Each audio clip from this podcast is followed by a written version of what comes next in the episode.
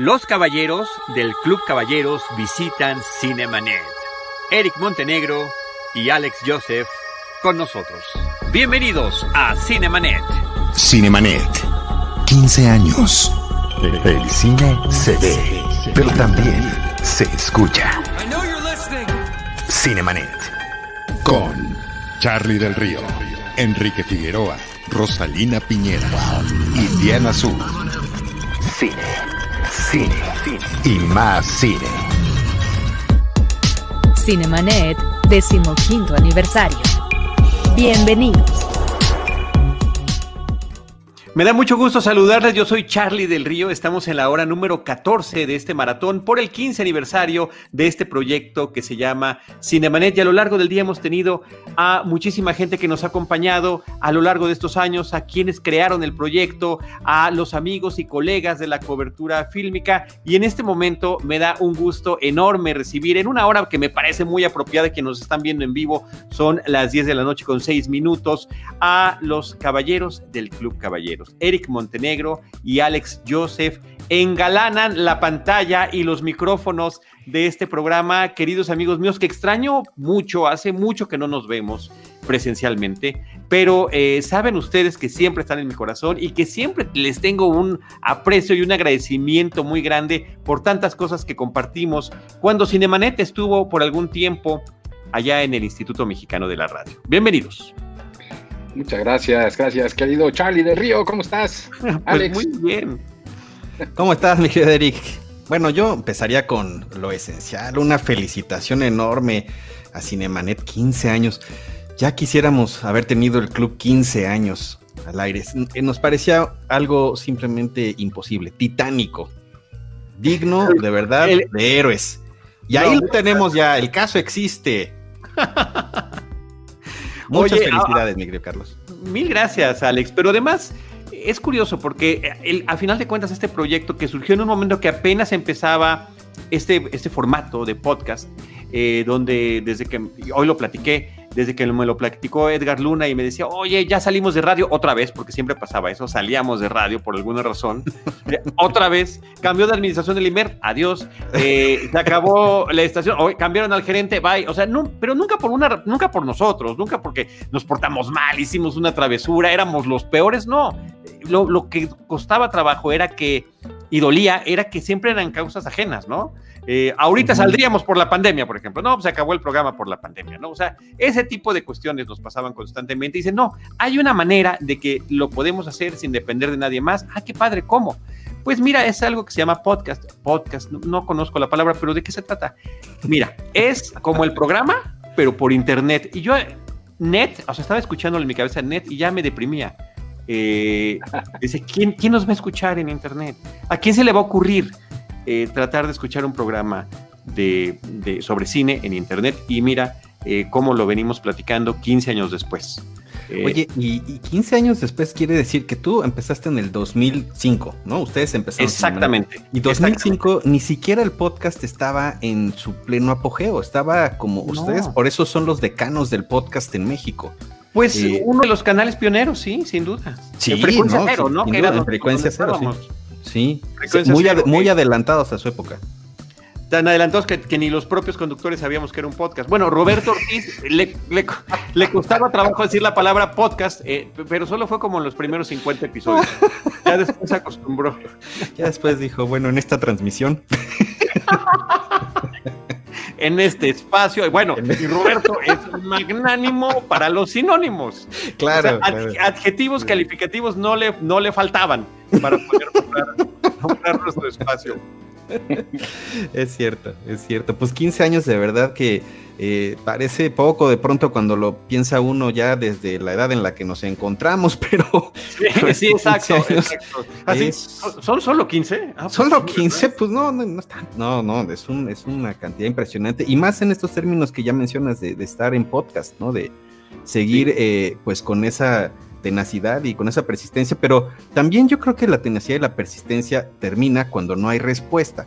Y en el caso de Cinemanet, siempre han tenido una excelente respuesta, desde incluso cuando ni existía, como ya mencionábamos, el apogeo del, del, podcast, ¿no? Ni siquiera empezaba este boom. Entonces, tú, tú te vamos a entrevistar nosotros a ti. Adelante, adelante. Este estoy a sus órdenes. Gracias por invitarme, porque estoy en el Club Caballeros. Digo, no en el Club Caballeros. Las copas, eh, obviamente está cerrado por la contingencia, pero, pero adelante, por favor. Muchas gracias por permitirnos esta entrevista, mi querido Carlos, que anhelábamos desde hace muchos años, 15, para ser exactos. y pues no, no, no, no quedó el glamour del Club Caballeros disponible en estos momentos, por lo que ya mencionabas, pero sí, sí eh, quisiera yo preguntarte, ¿cómo, ¿cómo ha sido estos 15 años? ¿Cómo, cómo los has vivido? Eh, ¿Ha llegado algún momento en donde has dicho, tiro la toalla? ¿O al contrario, te has ido entusiasmando cada vez más viendo la respuesta de la gente que te escucha a través de un podcast? Es una magnífica pregunta. Fíjate que ha sido una serie de, altibajos. Efectivamente, al principio tenía yo toda la incertidumbre de que fuera a funcionar el proyecto, eh, pero poco a poco, y, además no nada más por Cinemanet, sino por la serie de, programas que teníamos en ese canal, entre ellos Testigos del Crimen, que hace ratito, eh, hace ratito, esto empezó a las 9 de la mañana, a las, sí, te vemos. las 10 de la mañana. hace 12 horas estuvieron los testigos de, reencuentro con nosotros. Eh, y ellos fueron el programa, el, programa más exitoso de eh, Frecuencia Cero en términos de descargas y de audiencia y de público y de cariño no es Cinemanet, es Testigos del Crimen. Fue Testigos del Crimen todo ese tiempo, siempre andábamos en un digno segundo lugar, muy cerca de ellos y haciendo también crossovers constantemente. Pero, pero justamente el pertenecer a parte de este grupo permitió que poco a poco mucha gente nos fuera eh, conociendo. Después vino la parte que a mí me entusiasmó mucho, el regreso a radio, que fue cuando volvimos a coincidir con ustedes en back to back, ¿no? Eh, los jueves en la noche, si mi memoria no me falla. Eh, y yo pensé que eso eh, pues evidentemente ayudaba a consolidarnos. Luego vino la salida inevitable, porque pues, así pasa en radio, como le he platicado, al menos esa es la historia que, con la que he vivido en los programas de cine en los que he estado, Sinergis previamente y Cinemanet después, además de otro programa distinto, eh, Bienestar en grupo eh, en otro grupo radiofónico. Y este, y también cuando salimos dije, pues ahora sí se acabó, ¿no? O sea, toda la gente que nos escuchaba en Horizonte 107.9 seguramente pues ya nos va a dejar de escuchar también en el podcast. Y resultó que eran públicos distintos, eran unos que nos acompañaban, ahí están eh, lo, que sucedió hoy en la mañana con los testigos del crimen, eran unos los que nos acompañaban en, el radio y otros que, que, han seguido, muchos de ellos hasta ahora, a través del podcast. Entonces sí ha sido, ha sido emocionante, ha sido un sub y baja. También hace unos cuantos años la salida de Roberto Ortiz me parece que fue una, una parte que sí me, me afectó porque parte del encanto de Cinemanet eh, era esta combinación. Y Roberto me lo dijo, estuve hablando con él varias veces esta semana para ver si se, animaba a venir un rato. Al final de cuentas simplemente nos mandó un mensaje grabado, pero me decía, no sé cómo sobrevivimos tanto tiempo si somos tan diferentes, Carly. lo mismo le digo yo a Eric. No sé, yo siento que es como una cosa muy elegante de desprecio. ¿Cómo le hicimos? ¡Qué barbaridad! No lo puedo entender. ¿Cómo, cómo, cómo le hicimos? ¿Cómo fue que le hicimos? ¿Qué fue pues que hicimos? Así me lo dijo, así me lo dijo. Le digo, bueno, es que no fue ni tu idea ni mi idea justamente el poner dos personalidades asímolas es lo que funcionó. Tú con el estilo de cine que te gusta, yo con el que me gusta a mí, eh, y, la eh, los roces que inclusive o el, complemento que se creaba al hablar de este tipo de, situaciones. Entonces, eh, pues fue parte de lo que funcionó muy bien todo ese tiempo. Por supuesto que extraño que Roberto ya no esté, él tiene otros proyectos, por supuesto que lo entiendo, pero también a lo largo del tiempo se ha sumado mucha gente que nos ha acompañado y que han permitido que continúe el programa. Entonces, sí, eh, ah, bueno, y ahorita también con el tema de la, de la pandemia, porque en marzo no sabíamos cuánto tiempo eh, iba a durar este encierro, eh, ya parece que solamente faltan otros dos años, y, o algo así, no tenemos idea hasta cuándo va a durar esto. Em, el hacerlo de esta manera, donde ahora nos podemos conectar a través de, este tipo de plataformas como Zoom como StreamYard y que además lo podemos tener simultáneamente en, en diferentes eh, plataformas como Facebook o YouTube y además se queda el audio para posteriormente publicarse en el podcast. Entonces, bueno, eh, hay situaciones que de repente resultan, pues inclusive hasta alentadoras eh, dentro de una situación tan complicada como la que tenemos ahora. Tenemos otras formas en la que nos estamos pudiendo acercar a la gente que, que nos acompaña. Pero ciertamente en esos 15 años, ¿qué, ¿qué, pasó también? Pues se popularizó el formato del podcast y ahora hay una cantidad impresionante de contenido, qué padre, una gran oferta para el público y también de muchos programas especializados sobre cine. Con muchos de ellos tenemos contacto. El día de hoy hemos hecho varios crossovers con ellos. Hicimos crossover con Cine Premier, con Sensacine, con Cine Garage, con Filmsteria, con El Noveno Pasajero. Eh, así que nosotros, eh, y lo decía en, ese, en, ese, en alguno de esos programas, pues nos sentimos parte del podcast Cinematic Universe, ¿no? Donde de manera podemos estar platicando de lo mismo, pero cada quien tiene su estilo de hacerlo. Eh, y creo que esa es parte del, de, de, de, la situación por la que continuamos. Y la otra es porque mi mamá me ve. Entonces, ya si mi mamá me está bien, entonces siento un respaldo y un apoyo eh, que, siento que ya no estamos hablando simplemente entre nosotros. Es correcto. Y que además le estás obligando a hablar de lo que tú quieres. Claro, claro, claro. Y a ver las películas que yo quiero. Sí, sí, sí. Esta semana con, eh, con el programa especial que hicimos del Padrino con, con Paramount y con Cinepolis, eh, le digo, mamá, y hace mucho que no ves las del Padrino, ¿por qué no las ves? Y así la tuve entretenida otras nueve horas. Qué malvado. no, pues. Oye, malvado si le hubiera hecho como yo que puse a mi esposa a ver la trilogía de, bueno, ni siquiera la trilogía, todo Indiana Jones. Ok. Este, pues porque me dio la nostalgia, ¿no? Y estaba viendo yo las películas de Indiana Jones y dije, ¿qué es esto? No, es un, bueno, uno lo entiende, ¿no? Con la distancia de los años y lo que quieras, pero eran no pasarían ahora ninguna prueba de nada, ¿no? Este, en términos ideológicos, en términos de producción, El padrino sí, el padrino. Sí, claro, sí, sí, y se mantiene. Y todavía, inclusive, con, con esta eh, nueva edición que hay de, de, la versión del padrino, inclusive la anterior de la 3, que justamente es como mm, el patito feo, ¿no? De, eh, el Padrino 3 es como el Fredo de las tres películas, ¿no? Eh, nadie la quiere, pero nadie la quiere porque las otras dos son magníficas. O sea, son dos pilares de la, historia del cine universal. Y la tercera no está en ese nivel, pero no es una mala película. No, es buena, es buena. ¿Me explico? Entonces, eh, bueno, pues todo eso lo redescubrió mi mamá gracias a este tipo de, de acercamiento y de posibilidades que también está por, el, por la posibilidad de, las plataformas, ¿no? Creo que eso termina ayudando muchísimo. Yo platicaba con Eric de, qué te podíamos preguntar, ¿no? ¿Qué, queríamos saber de, Carlos del Río? ¿Qué queríamos saber de Cinemanet, de la producción, de todo lo que implica este esfuerzo de los decanos de, yo les voy a decir siempre así, los decanos del podcast en México? Porque incluso, eh, pues, el título lo tienen porque además se mantienen, ¿no? Hay muchos podcasts que, como ya mencionabas, Testigos del Crimen era un, podcast pionero además en esa temática.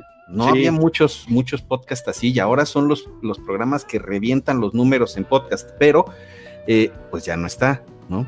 Terminó, no sé por qué sus transmisiones o si las retomaron después, pero por eso el, el, decano, el que sigue, el que ha sido más combativo, pues sí me parece que es Cinemanet. Pero una, una de las preguntas que teníamos ahí guardadas era, yo sé que 15 años es muchísimo, pero seguramente tendrás tu, tu top 10 de los mejores programas de Cinemanet, ¿no? Eh, no, no sé si el top 10, pero hay, hay, sí hay, o sea, tenemos como diferentes formatos o tenemos diferentes tipos de programas, ¿no? Uno es el semanal, las, que ahorita hace mucho que no hay, los estrenos en cartelera. Eh, pues en esta, en esta, temporada se volvió a los estrenos en streaming, ¿no?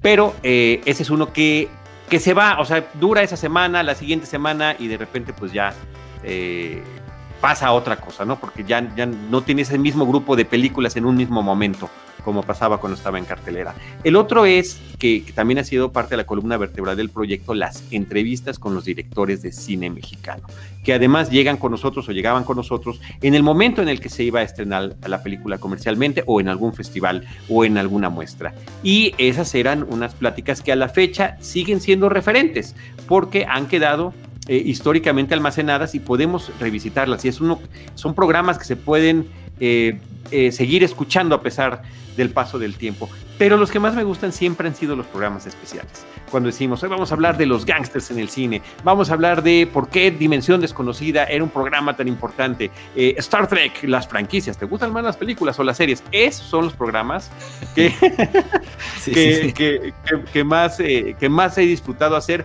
porque además siempre los hacemos con amigos y colegas extraordinariamente clavados. ¿Y De esos que coleccionan, de esos, de esos que coleccionan muñequitos. Es lo que te iba a decir, o sea, claro, es una delicia además cuando sabemos que eres un coleccionista eh, bárbaro, ¿no? De todo lo, todo lo que tienes atrás, que ahorita estamos viendo en imagen, una vitrina llena de pequeñas figuras de acción, ¿no? De, de- de películas, de, películas. de, de películas todas ellas. Eh, pero bueno, eh, también, y aquí Eric creo que me lleva ventaja en el, en el tema de la paternidad. eh, sí fui coleccionista, sigo teniendo mi colección, pero mi colección dejó de aumentar en el momento en que nació mi hijo. Porque de repente en el seno familiar pues cambian las prioridades. Entonces ahorita de lo que se ha tratado no es de aumentar, es de que no disminuya. Exacto, sí. Exacto. Oigan, ya que hablaban de, de- de películas nostálgicas, ahorita me estaban preguntando acá en las redes sobre el Club Caballeros, que finalmente, pues es eh, lo que nos, eh, eh, de alguna manera, nos ha convocado esta noche para celebrar Sí. estos 15 años. Felicidades, querido Carlos, y a todo el equipo. Que quede Muchas grabado, que son los mejores. Que quede, que quede grabado. Y la otra que te quiero decir es que no te ves para nada de que hayan pasado 15 años, ¿no? Te ves muy bien, solo Parece, sí te parece ves, que pasaron 25. te ves como, te ves como de 14 horas de transmisión, eso sí. Ah, Sí. Ahí sí. Ahí sí no puedo ayudar. Quiero llegar a las 15, quiero cumplir las 15, ese es mi propósito. Eso. Y, y bueno, eh, pues mira, el Club Caballeros, al final, porque me está preguntando gente que si íbamos a transmitir desde el Club Caballeros. No, yo lo que les quiero decir es que el Club Caballeros ya es como, como estos revivals que hacen de Volver al Futuro, por ejemplo, ¿no? Donde fueron así una cosa maravillosa y ahora ya solo nos reunimos de repente, ¿no? Mira nada más qué guapo te ves ahí, ¿eh? fresco, Eh, en Eso esa fue, imagen. eso fue hoy en la mañana. De son las nueve, sí. Tu hermano menor. Eso fue la mañana del, pri- del- de, de cuando salió Cinemanet hace 15 años. Bueno, para que veas las distancias de tiempo, ¿no? Si- Sí, si re- sí. si regreso a lo de volver al futuro, mira, por ejemplo, Alex ya es- sería como el Doc Brown. Ya- ya- ya- ¿No? Yo sería como, como. Michael J. Fox. No, como Michael J. Fox, por eso ya casi no hablo. ¿no? ¿No? O sea, ya, ya pasó, ya pasó una buena brecha de, tiempo. Pero lo que nos encanta es que eh, siga, uno, la identificación en donde mi querido hermano del alma Alejandro Joseph, que ha sido, por supuesto, mira, está hablando de los... Ahí está Alejandro Joseph, lo vemos con gafas, justamente en esta foto. Esa, me corté el pelo, sí. Y tú, mira, pues nada más se te hizo un poco más oscuro el pelo, pero Beef fue un personaje legendario que bien encarnabas tú. Ya, ya me cambiaste. Ok. El asunto es que estamos de verdad muy, muy contentos de ser convocados para celebrar, querido amigo. Y, y bueno, pues sí, finalmente el, el club ha sido identificado durante muchos años por eso, por, por, por esta locura que hicimos. Ahí estoy, miren, Ahí está, eso personificado. fue hoy en la mañana, ¿No? Exacto. cuando Y- fuiste y- a correr. sí. Exacto, ¿no? Y, y la verdad es que también hablo muy poco esta noche porque estoy impresionado de la producción que tienen. Yo quiero esto para, para, para, para- para todo lo que hacemos en Audiora. Y, y quiero decirte otra cosa, eh, ¿no te has presionado de alguna manera porque tengas que pasar el podcast a videocast ahora que estás haciendo este tipo de cosas y que además está comprobado que las audiencias ahora necesitan también Sí. estarte viendo? ¿Has Pues, eh, pensado te eso? No, pues eh, justamente eh, ya así como te platicaba hace ratito, es como ya lo estamos haciendo y yo creo que es una fórmula en la que se va a quedar. Siempre era una complicación natural de la Ciudad de México cómo nos vamos a encontrar los miércoles, que es el día que grabábamos Cinemanet. Cada quien llega de distintos puntos, eh, el tráfico, las ciertas condiciones se interponían y demás. Y ahora podemos estar en nuestras casas y estarlo haciendo, insisto, con la ventaja de que además ya queda en vivo eh, y que queda registrado. Entonces, eh, resultó una ventaja. Digo, que la, cámara no nos, que la cámara no nos favorezca, ese ya es otro tema que, tiene que tolerar el público. Tú tienes toda la experiencia del mundo, has estado en televisión, en televisión abierta, ¿estás de acuerdo? Pero, pero eso fue gracias a Cinemanet, o sea, siempre el origen ha sido detrás del micrófono, ¿no? Eh, como, como voz anónima la mayor parte del tiempo. Y gracias a que se conoció el, programa, eh, pues llegaron esas invitaciones, eh, particularmente de Efecto TV, que tristemente es un canal que, desapareció eh, este año, ¿no? Entonces, pero en el que colaboré mucho tiempo. Entonces, pues, hay alguna experiencia sí, pero el origen, sin duda, es el radiofónico y sobre todo, que esto es un regreso bonito, el en vivo a mí siempre me gustaba la espontaneidad de hacer las cosas en vivo y que de repente, ah, se le olvidó, cuando estábamos grabando llegaba un invitado, es que se me olvidó tal cosa, le podemos cortar y bueno, trabajo para el editor, ¿verdad? Trabajo para el productor. En cambio ahorita, eh, como, como, lo, como lo hacíamos, como ustedes siguen además trabajando en, radio, ¿no? En, programas y creo que esa espontaneidad y esa frescura no se puede comparar con un programa producido donde ya todo está mecánicamente armado y demás. Aquí, por ejemplo, hasta la producción que estás viendo, las imágenes que va metiendo Jaime Rosales en vivo, está como Amadeus, tecleando, buscando imágenes y demás, eh, y de repente aparecen en pantalla. Di, algo, a ver, di algo. te reto a que le pongas algún, alguna eh, de quisiera, quisiera ver algunas imágenes de la serie que acabo de terminar, que se llama The Undoing, de Nicole Kidman y Hugh Grant, que es absolutamente maravillosa y que hablando de la música, además he seleccionado el tema de esa serie de Undying de HBO. Sale Nicole Kidman y Hugh Grant, ¿no? Canta Nicole Kidman el tema eh, Dream a Little Dream on Me, que es un casi un estándar del jazz. Lo he seleccionado para mejor tema. Eh, ahí, está, eh, ahí se ve la mano que Uno de los mejores temas de 2020. Exacto. La mano que mece la cuna, por ejemplo, como acaba de decir eh, Alejandro Joseph, ¿no? Estamos poniendo, a ver si a ver si está despierto Jaime, ¿no? También lleva eh, Fíjate, empezamos a las 9, pero él llegó junto con eh, el equipo, junto con Enrique Figueroa Naya también, llegaron antes de las 8 de la mañana a la oficina donde están trabajando. No, no estés justificando a tu equipo. Dijimos la mano que mece la cuna. Tú dices la película La mano que mece la cuna. E, exacto, exacto. Recordarán esa película. ¿Cómo me gustaría ver una imagen de la mano que mece la cuna? Ah, ahí está, sí, sí. Ahí está. Oye, sí, es una ah. producción tipo Club Caballeros, ¿eh? Sí, bueno, pues ya saben, ya saben, Jaime Rosales eh, y RH Media son los que lo hacen. Oye, quiero leer un mensaje. Eh, gracias a testigos del crimen llegué a Cinemanet y fui la más feliz cuando descubrí que podía encontrar y guardar los episodios especiales con tantos invitados. Gracias Charlie y muchas felicidades, me lo decía mi mamá. Mel, qué amable eres. Un saludo muy grande de parte de todo, de todo el equipo de Cinemanet. Pues lo que dice Mel es además muy cierto porque tiene esa característica, pues la transmisión eh, como esta o como los podcasts, que es la, eh, pues la permanencia, ¿no? Te puedes quedar ahí y la gente en cualquier momento se puede hacer adicta a tu programa, ¿no? Y cuando te haces adicto a un programa en podcast, pues quieres eh, hacer el, el binge listening, ¿no? Y entonces te echas todas las entrevistas que están ahí en línea de Cinemanet. Yo así me acuerdo haber escuchado eh, de, la, pues de la primera etapa de, Cinemanet muchísimos programas, ¿no? O sea, como que me esperaba que se me juntaran así unos cinco o seis y órale, ¿no? Y eran cinco o seis horas, porque además no eran, no son, no son este, programas este, cortos. Nunca se nos ha dado lo breve, eso sí, este, debo de, debo, bueno, de los programas que hemos hecho así continuos, ah, tenemos episodios de hasta tres horas de duración. Pero nunca ha sido un problema, ¿no, Carlos? ¿O sí? O sea, un problema serio que digas, no hay que volver a hacer esto.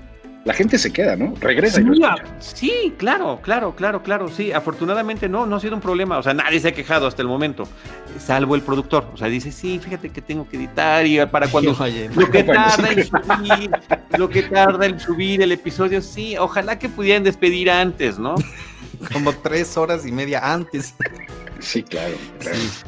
Pero, pero desafía, ¿no, amigo? Las, las, eh, la lógica de, lo que hemos visto de consumo de podcast de pronto, aunque los mejores podcasts a veces duran eso, ¿no? Dos horas, dos horas y media. O eh, pues pueden durar 20 minutos, ¿eh? O sea. Claro. Pero, pero esa tendencia como a, lo, breve, porque pues siempre te dicen que lo breve es mejor, no se cumple en ciertos casos cuando eh, la, experiencia que se, que se muestra a través del micrófono merece que la gente se escuche pues la hora o la hora y media del programa que, está en ese momento, este, pues eh, no, no puedo decir transmitiendo, pero que está en ese momento, este, pues en su, en su teléfono, ¿no? Entonces, en su dispositivo. Entonces, eh, pues yo te quería preguntar si, si esto al, fin y al cabo no ha sido también de pronto, eh, pues una tarea difícil de, regular, porque además hay luego estreno, hay tres estrenos en una semana y luego hay semanas donde hay seis estrenos y luego nada, como en esta época, ¿no? Sí, no, eh, es que es el día a día, dependiendo de lo que trabajamos con lo que haya que creo que eso es lo padre. Y ahorita con eh, la forma en la que ha aumentado la producción audiovisual para eh, canales de televisión o para plataformas con calidad fílmica, ya estabas mencionando, Eric, y sí, no leí tu texto que pusiste en Facebook porque no he visto la serie. Sé que y tengo la, no quieres contaminarte.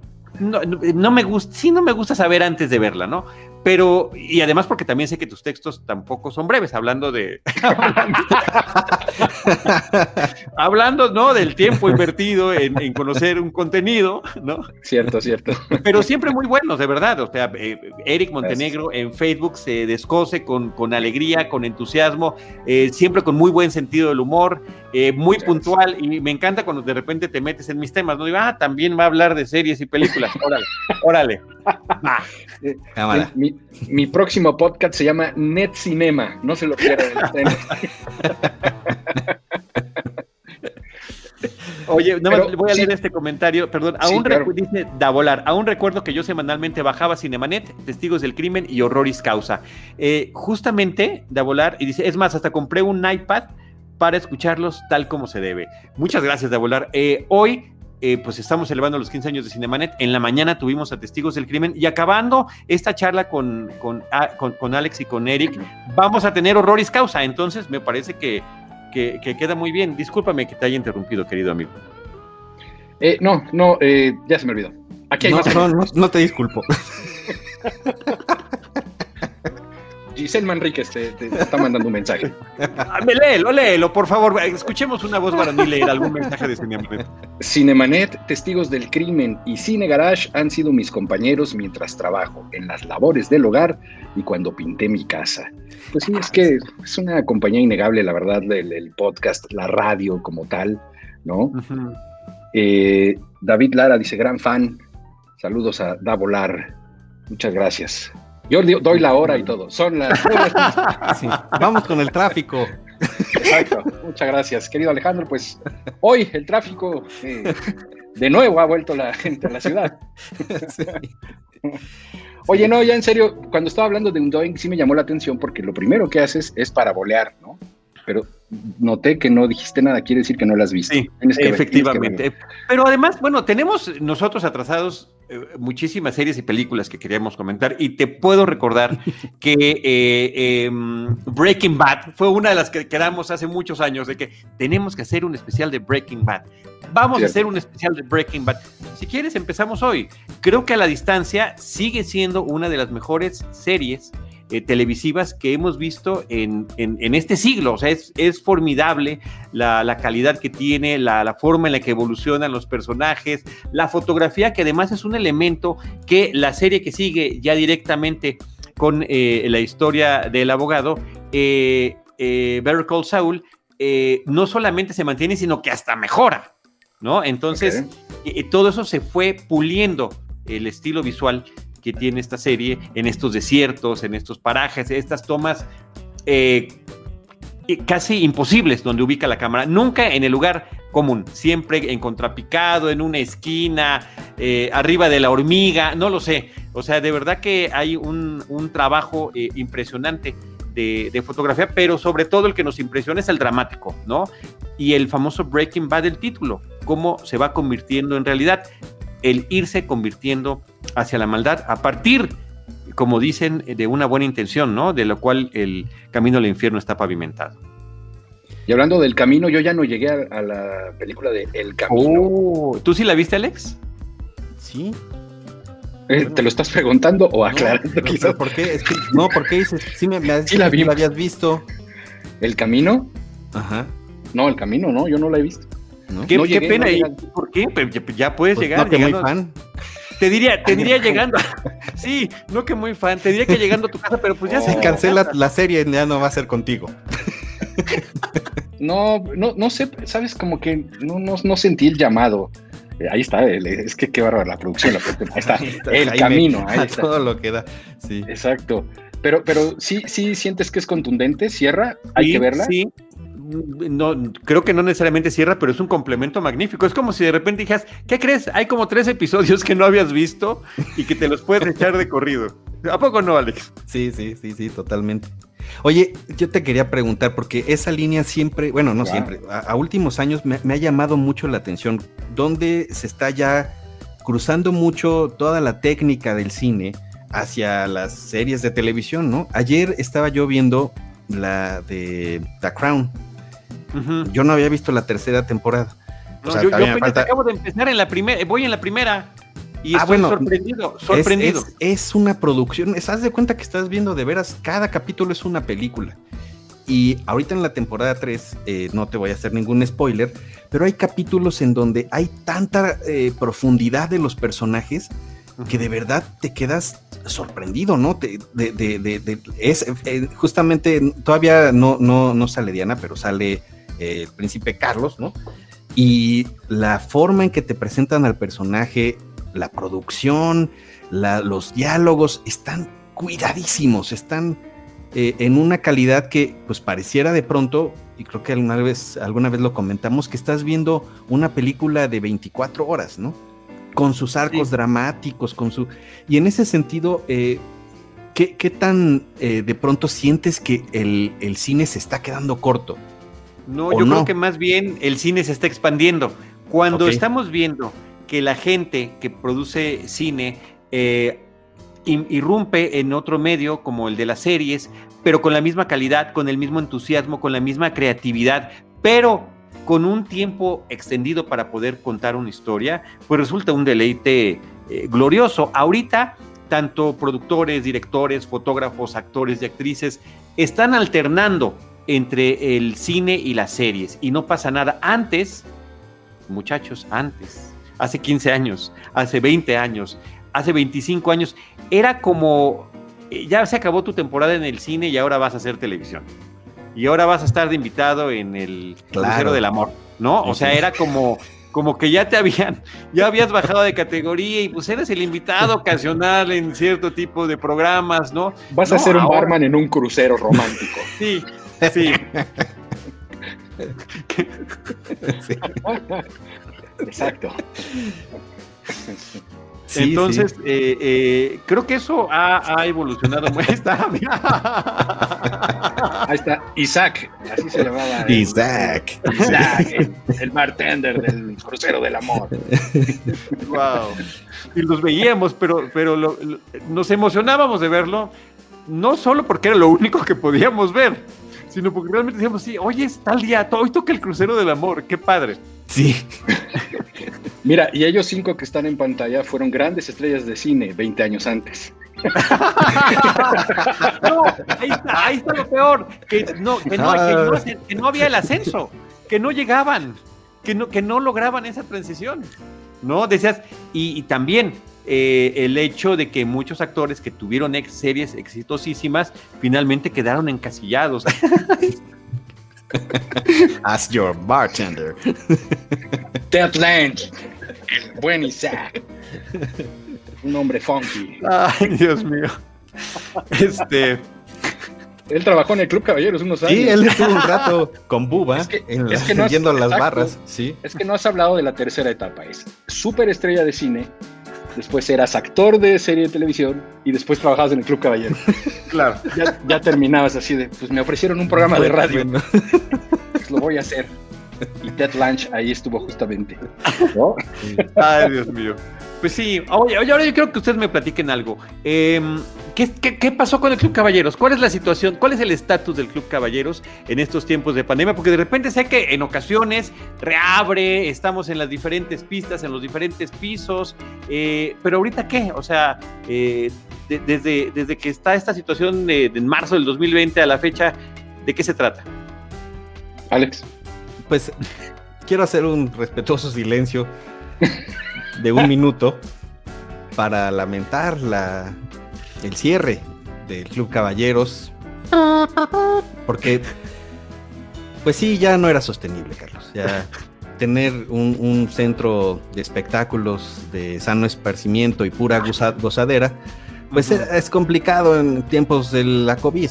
Y pues intentamos, pues de alguna manera, mudarnos, eh, encontrar otros locales, ¿no? Pues este, en este cabían tres pistas y la cuarta, que era la flotante, ¿no? Que estábamos muy, muy orgullosos de ella porque pues esa pista pues además se desplazaba 360 grados por todo, por todo el club, ¿no? Pasabas por la, enfrente de la cabina de transmisión, que es donde estábamos nosotros, pero pues después regresaba y llegaba a la pista principal, la número uno, ¿no? Por eso era la principal. Pero, eh, pues sí, era insostenible. Y un lugar de esas dimensiones, pues es difícil de encontrar.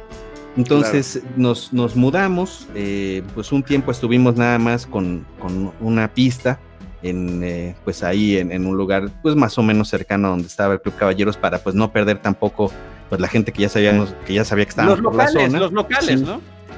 Después nos mudamos al patio de Eric, en donde pues hacíamos presentaciones especiales eh, pues ahí pues básicamente era la familia de Eric eh, la que llegaba y eso era lo especial porque a veces ni llegaban.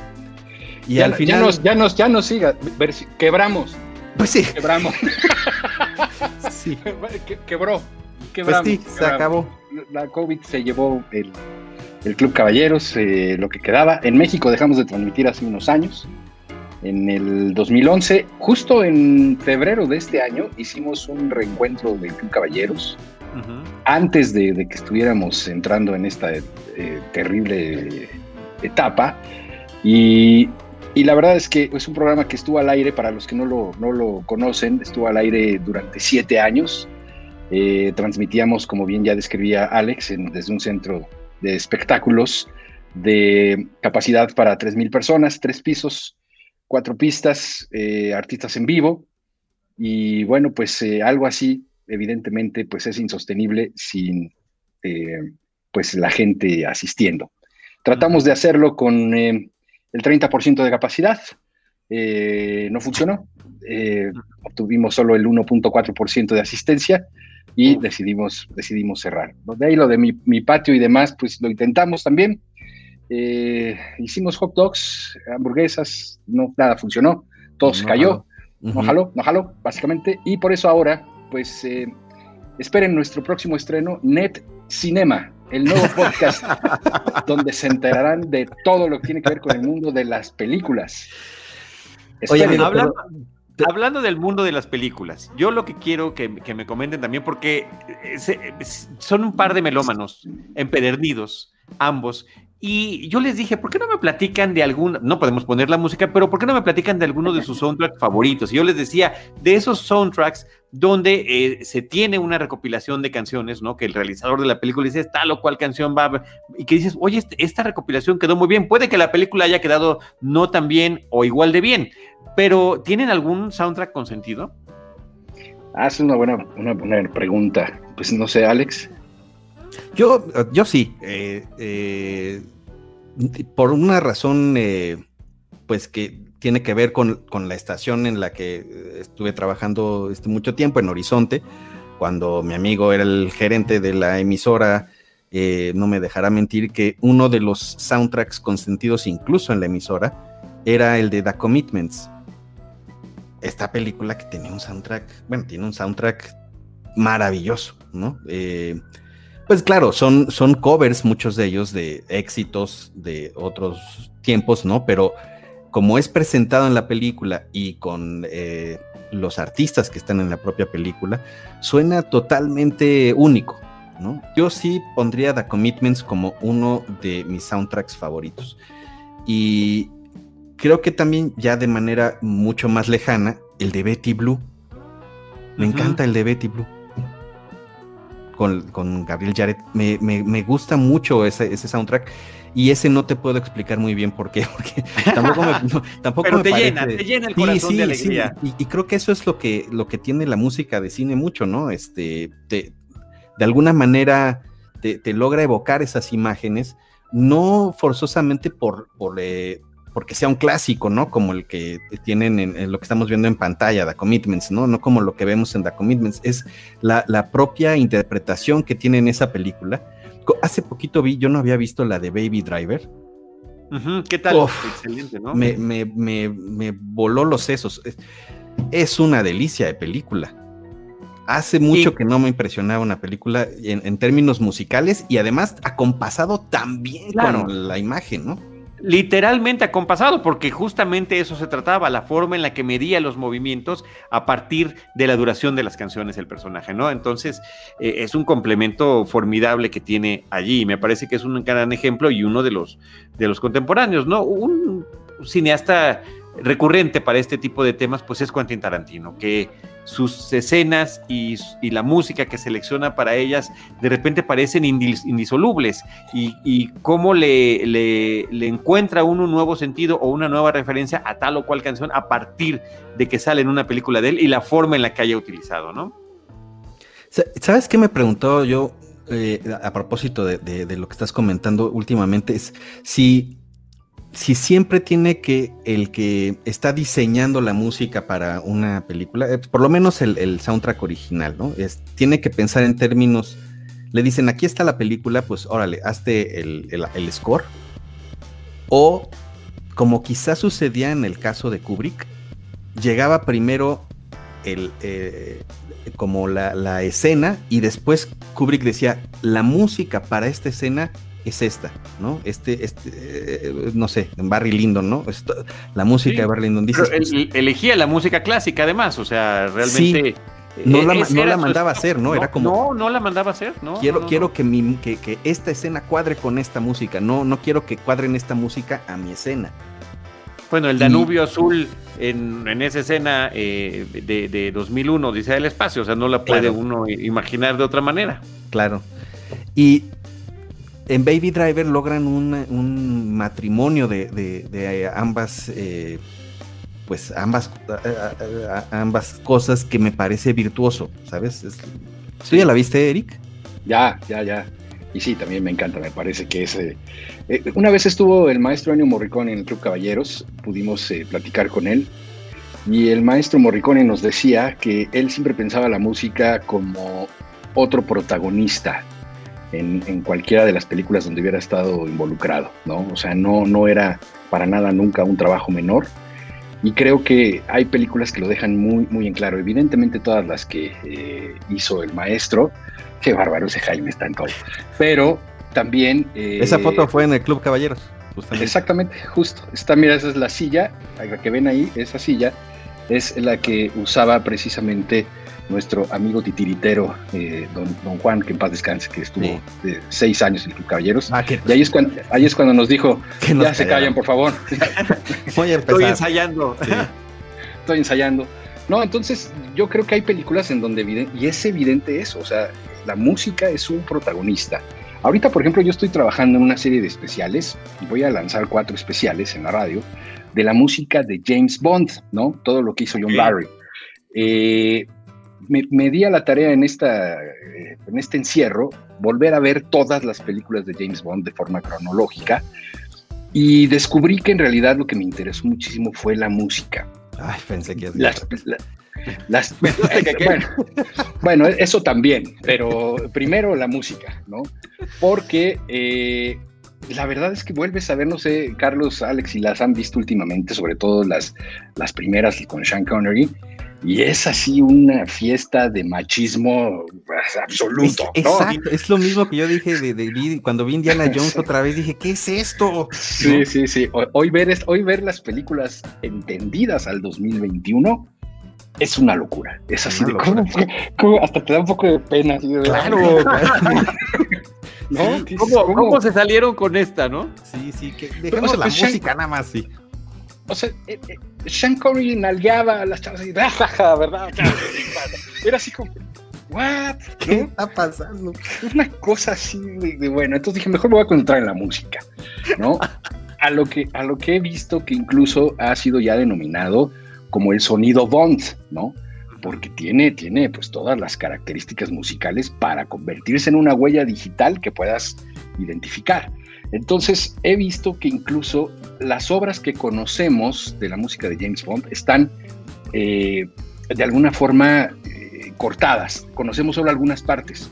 Por ejemplo, eh, del tema de You Only Live Twice, que conocemos perfectamente, que canta Nancy Sinatra, ¿no? Yo no sabía que tenía un intro, y es un intro que dura casi dos minutos y medio, antes de pasar a la parte cantada, ¿no? Y ese intro es un arreglo de cuerdas espectacular, ¿no? E incluso ese tema se hizo otra vez famoso porque eh, fue el tema de cierre de una de las temporadas de Mad Men, si no mal recuerdo, cuando eh, la guapísima esposa de Don Draper, Megan, ¿no? Se queda grabando un comercial en un foro de televisión y él se retira con su cigarrillo y entonces entra You Only Live Twice, que, es una brutalidad. Hablan, hablando de machismo, ¿verdad? Hablando de machismo, exacto. Y, y ahí entiendes que estas obras tienen ya una característica especial que te da justo eso. O sea, ahí lo que le quisieron dar fue un toque Bond. Un, toque, claro, hablando de machismo exacerbado, pues ahí tienes un gran ejemplo. ¿no? Entonces, creo que hay como dos mil cosas que, que, descubrir y sobre todo ahora que me parece, ahí está Megan, por supuesto, un fuerte aplauso para ella, que es absolutamente maravillosa. Me pondré de pie, pero algo de cuadro. Exacto.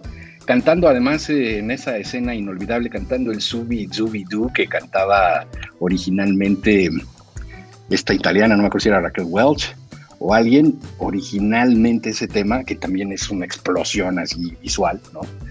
Pero la verdad es que creo que da para mucho, pero sobre todo, decía yo, en el entendimiento de los días de hoy. Ahí está cantando. ¡Qué bárbaro este productor! No, Esa escena. Todo, ya ves. Es, él la vio seguramente también y por eso la tiene rápido. Rápido. ¿No? Este, en fin, el caso es que es una lástima que, bueno, pues estos nuevos medios que son tan padres y tan importantes, no nos permitan, ¿no? También escuchar algo de música, ¿no? Pero, pero, pero bueno, por favor, es, e, e, ese tipo de cosas creo que es un ejercicio padre para ahora que tenemos un poco más de tiempo, de regresar a los clásicos pero verlos desde la mirada de hoy y verán que hay muchas obras que son de, ay, no quiero ver esta cosa. No, es, muy difícil verlo. Hoy platicábamos de franquicias, por supuesto que salió a relucir el tema de James Bond. Yo decía, increíble que no lo hayan cancelado, como se dice ahora, ¿no? O sea, ya realmente eh, se, se, haría una manifestación pública eh, por la actitud que tenían. Claro, tenemos que ver las películas en su contexto, o sea, eso y la música y cualquier otra manifestación cultural cuál era la situación en ese momento y también cómo hemos evolucionado como sociedad, ¿no? Creo que eso es lo que hay que eh, eh, valorar a la hora de estarlo viendo, ¿no? Em, ¿Y te las echaste todas? ¿Acabaste todas las películas? Sí, claro. Sí. Ahora estoy esperando el estreno de la nueva para, para terminar, hacer el cierre justo de Hay que seguir esperando, hay que seguir esperando, ¿eh? Exacto. Oye, y de, este, y de este sonido que hablabas, de este sonido Bond, por ejemplo, eh, la música de Michael Giacchino para Los Increíbles, que si bien es una película de superhéroes, está en un contexto de historia de espías y que tiene 100% un sonido, este, un sonido Bond, sin lugar a dudas, ¿no? Sí, claro, es exacto, es como una especie de, réplica. Pues tú inmediato la escuchas y ya lo reconoces, ¿no? Sí, sí. Lograr, lograr una huella digital en sonido o con una cantante que de inmediato escuches o con un guitarrista. No sé si les ha pasado, escuchan de pronto un guitarrista y dices, claro, ese es Zappa, ¿no? O sea, lograr eso es, es, dificilísimo. Gracias, Jaime, me está haciendo aquí la precisión. Es Subi Subi Zu, la canción de Megan, no sé qué dije. Ya va daba du, dije hace rato. ya va daba du. ya va daba du.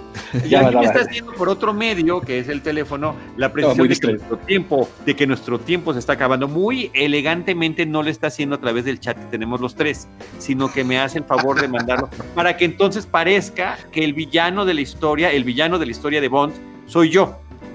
Doctor No. Doctor No. Queridos amigos, qué, qué honor y qué gusto platicar con ustedes. Les ruego que hagamos esto cada que podamos. Eh, vamos a ver alguna película, podemos ver alguna película de James Bond y después venimos a platicarla. Creo que eso estaría padrísimo. O la que, o la que Alex escoja una, por el amor de Dios. Nos vamos turnando, porque tus recomendaciones son, siempre son muy buenas, Carlos. Entonces, pero, pero pues sí, traen garantía. Es, Las mías quizá no. Las mi familia Eric piensa lo buenas. contrario. Mi familia, mis hermanos, mi mamá. Si yo recomiendo una, ¿cuál no te gustó? Eh, a- Me gustó esta, sí, pero mejor dime una que no te haya gustado. Sí. Roberto, ¿qué, qué hubiera dicho? Exacto. ¿Cuál es la opinión de Oigan, Roberto? Y le agradezco a Adriana Solórzano, a me lo decía mi mamá, muchas gracias. Wendy González dice que sí los llegó a escuchar en el Club Caballeros, muchas gracias. Eh, Gabriela Morales, gracias por estar, estarnos acompañando. Y Alex Gaby. Joseph y Eric Montenegro. Un honor y un placer. Y como siempre, lo dije al principio y lo digo aquí una vez más, todo mi agradecimiento. Y ahí está Roberto Ortiz, jovenzuelo, cuando le, le, le- le- le preparaban su cabello para las tomas de las fotografías oficiales del lanzamiento de Cinemanet. Ese Eso es- Roberto. eso es producción. Eso es producción, exacto. Ahí estaba ya, este Jaime, ¿nos puedes poner la dirección de nuestro programa? netcinema.highfive. netcinema. Ahí está, en pantalla. punto. Ya vamos a abrir el ICQ también. Eh, Wow, felicidades. Alejandra García, los quiero, qué increíble verlos juntos.